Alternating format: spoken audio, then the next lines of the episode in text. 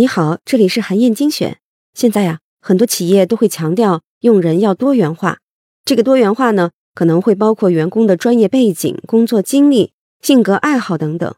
可是呢，最近在一些国际化的大企业里，还兴起了另一项用人多元化的运动，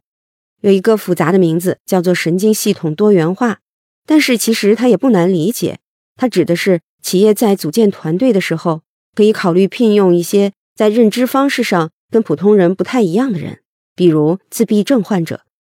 说到自闭症患者呢，多数人会对他们有两种极端的印象：要么觉得他们表情呆滞、智力低下，不能正常生活和工作；要么呢，觉得他们像电影《雨人》里的主人公一样是天才，有着极高的智商和非凡的记忆力。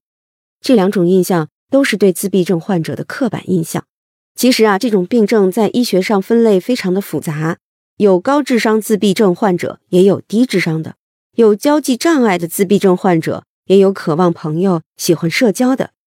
美国著名的认知心理学家斯科特·考夫曼在他的著作《绝非天赋》里面就说啊，越来越多的研究都显示，自闭症患者也许在不同的领域会表现出不同的障碍。但是呢，他们也有各自独特的天赋。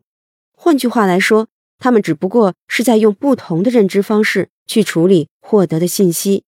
比如，自闭症患者大多对细节更敏感，他们在社交场合里注意力会集中在例如壁纸的颜色、电源开关的位置等等细节上。正是因为他们的注意力被这些环境因素分散了，就减少了和他人目光的接触以及其他的社交互动。所以啊，有些自闭症患者会有社交障碍，但是他们的优势也恰恰在这里，他们非常适合去做那些对细节要求很高的工作，比如编程类和纠错类的任务。著名的软件供应商萨普公司从二零一三年开始就发展了一个自闭症人才项目，在全球范围给自闭症患者提供工作机会。目前，他们已经有自闭症员工在从事财务软件的设计。还有法律文书的审查工作。再比如，有的自闭症患者是右脑主导，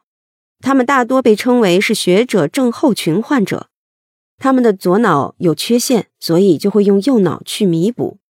他们大多会在数学、音乐和视觉等方面远远超过普通人。有一种说法呢，音乐神童莫扎特很可能就是一位学者症候群的患者。他八岁就创作了交响乐。十一岁写了第一部歌剧，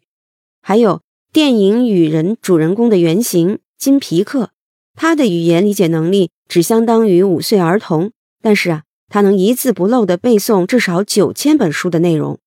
战卢》的作者自闭症天才丹尼尔·塔米特，他也具有超凡的通感能力，能把数字和形状、颜色、纹理关联起来，还能讲十种语言。其实啊，现在越来越多的专家都认为。自闭症并不是一种疾病，而只是一种障碍，就像是视觉障碍、听觉障碍、肢体障碍一样。而这些障碍呢，会帮助人们发展出另外的一些能力，比如盲人的听觉就会异常灵敏，上肢残疾的人呢，可能下肢就会变得更灵巧。所以呢，同样的道理，自闭症患者也会因为在某方面有障碍，而在其他方面发展出独特的天赋。这些国际化大公司开展的神经系统多元化，就是希望帮助人们认识到，就像我们普通人身上既有优点又有缺点，自闭症患者身上只不过是既有障碍又有天赋而已。我们能够接受并不完美的自己，我们就应该能够为自闭症患者的特长找到用武之地。好，以上啊就是我为你分享的内容。我在阅读资料里为你准备了本期音频的金句卡片。欢迎你保存和转发，更欢迎你在评论区留言分享你的精彩观点。韩燕精选，明天见。